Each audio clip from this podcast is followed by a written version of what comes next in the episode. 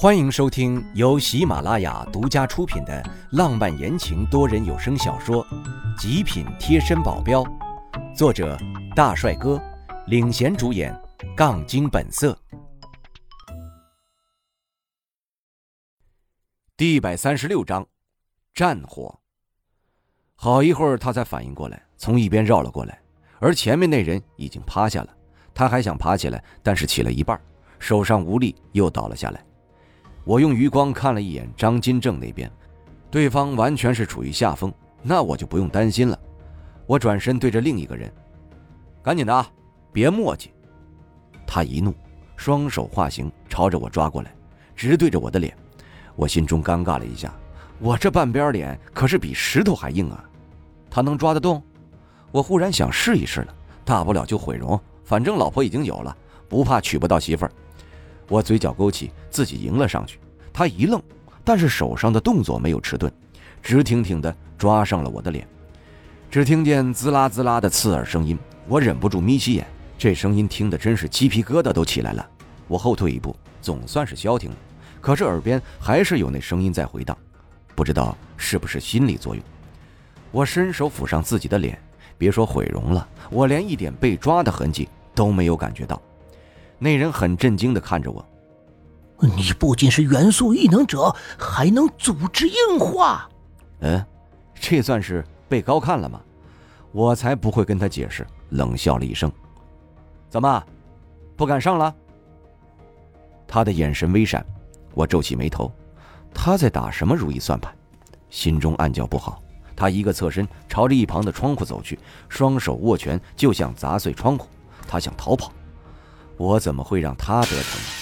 快速的上前拦住了他，还好，我开始心里打了一个警惕，要不然现在还真有可能被他跑了。我可是看见了，他不仅双手能化形，双腿也能。等他砸碎窗户跑出去，我怎么可能追得上啊？他可是相当于四条腿啊！冷冷的看了他一眼，你倒是跑啊！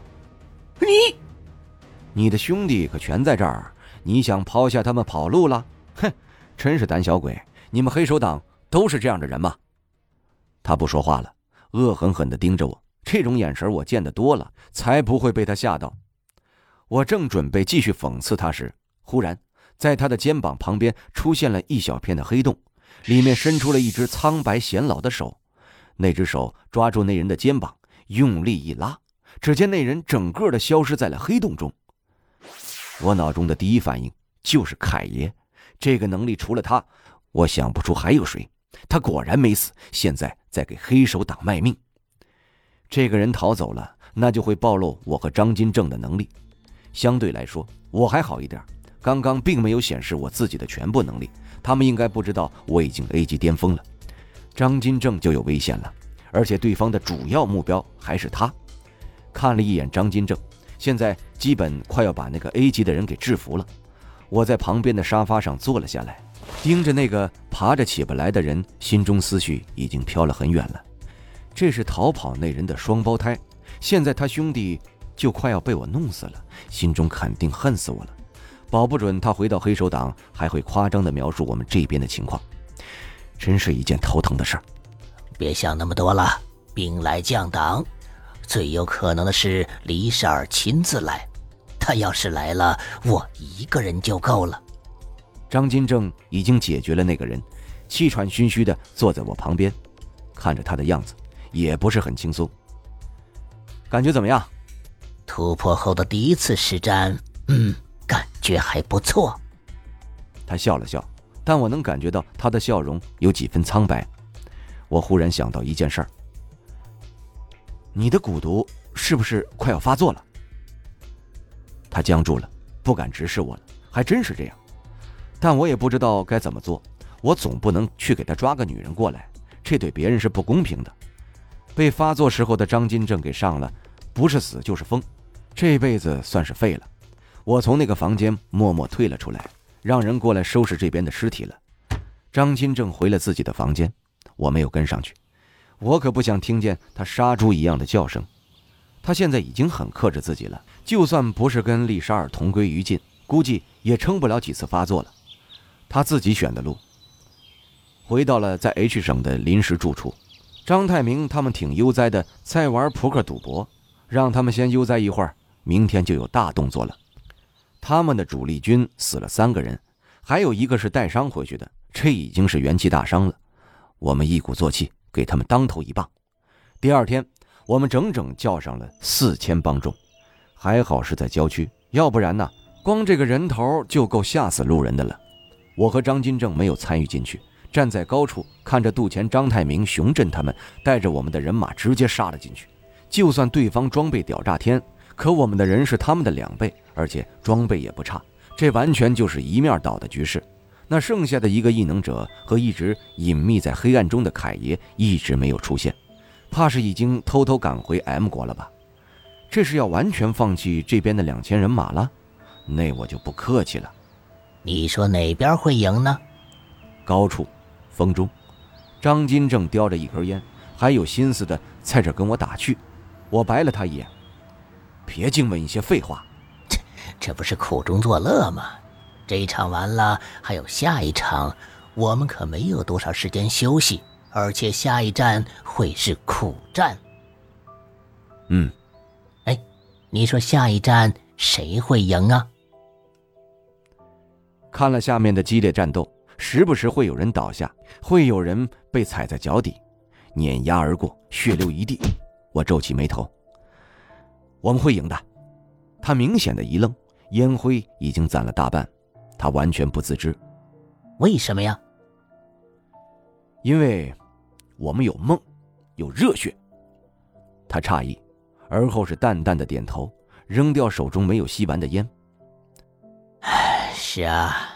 你们还有梦，还有热血。为什么是你们，不是我们？我转过身，把视线从下方放在他的身上。我已经是个半死的人了，有梦有热血又有什么用呢？你有梦？什么？我肯定的说道：“你的梦是和丽莎尔在一起。”他僵住了，而后哈哈大笑起来。哈哈，为什么这么说呢？你还爱着他？他苦笑。这爱与不爱又有什么区别呢？现在的局面谁也挽回不了了，我和他只会是死敌。我没有再搭话了，因为再说下去只会往不好的方向发展。下面的局势已经很明显了。虽然我们这边也损失了不少兄弟，但好歹会赢的。这里就交给杜钱他们了，相信他们能应付过来。我和张金正就先回去了。黑手党本部的人应该没有这么快能赶过来，而且我还得去 B 省跟上头说一声，注意黑手党那边的情况，让他们不能大批的赶过来，否则将会是青虎帮和威慑的末日。不过去 B 省之前，我就得先回一趟 G 省。把苗倩倩那边的情况给安排好，不管说什么，他们也是我身边亲近的人，以防黑手党的人会对他们进行威胁。做好这一切，我才放心的赶回 B 省。首先联系的当然是于代虫和赖飞了，他们收到了我的消息，立马就过来找我了，还是原来的那个酒店。他们一来，我就直接进入正题，跟他们说，黑手党在后面几天可能会大批的涌入我们境内，让他们做好防备。我说完这些，一脸担忧地看着他们，他们可能会怀疑我的身份去调查我的事儿。我瞅了一眼于代虫，有一秒钟的晃神儿，而后肯定地跟我说：“让我放心。”赖飞则是马大哈一样应和着于代虫。他们不可能对我没有怀疑什么，只是可能对我比较信任，忽然有些感动。之前在 M 国，我们救苗倩倩他们的时候，他们可能已经对我怀疑了。一直到现在都没有问过我什么，我也感觉到他们真的是没有去调查我，能在他们身上感觉到这份情谊，我已经很满足了。第二天，他们就去向上级报告了，因为是安全部的人，所以二话没说就应承了下来。上头一下派了好多人守在各个边缘防范，就是防止黑手党的人忽然进来。我就不信，在这重重防范之下，黑手党的人还能大批的进来。只要没有大批进来，绝对让他们有来无回。至于丽莎尔，肯定是拦不住的。但如果真的只有他一个人过来，那我们根本就不用担心。在做这些动作的时候，我忽然收到消息，是袁叔打给我的。他说，在 M 国境内的御食堂遭到了黑帮的打砸，几乎是一点不剩。想都不用想，肯定是黑手党知道了我的身份，才会有这样的举动。如果光是 M 国那个御食堂有这样的遭遇，那倒还好，就怕他对其他国的下手。Z 国境内他肯定是动不了了。他如果把其他国的御食堂也给砸了，那我以后想发展外面的势力，几乎是难上加难了。这一点我之前没有想到，这下可不好办了。我让袁叔现在赶紧的在御食堂加紧人手。不管怎样，其他国也不是 M 国，黑手党就算想动，也不可能派那么多人去动一个小小的御食堂而已。对他来说，还看不上眼。我们派人手过去，应该还能挽救一些。听众朋友，本集已播讲完毕，感谢您的收听。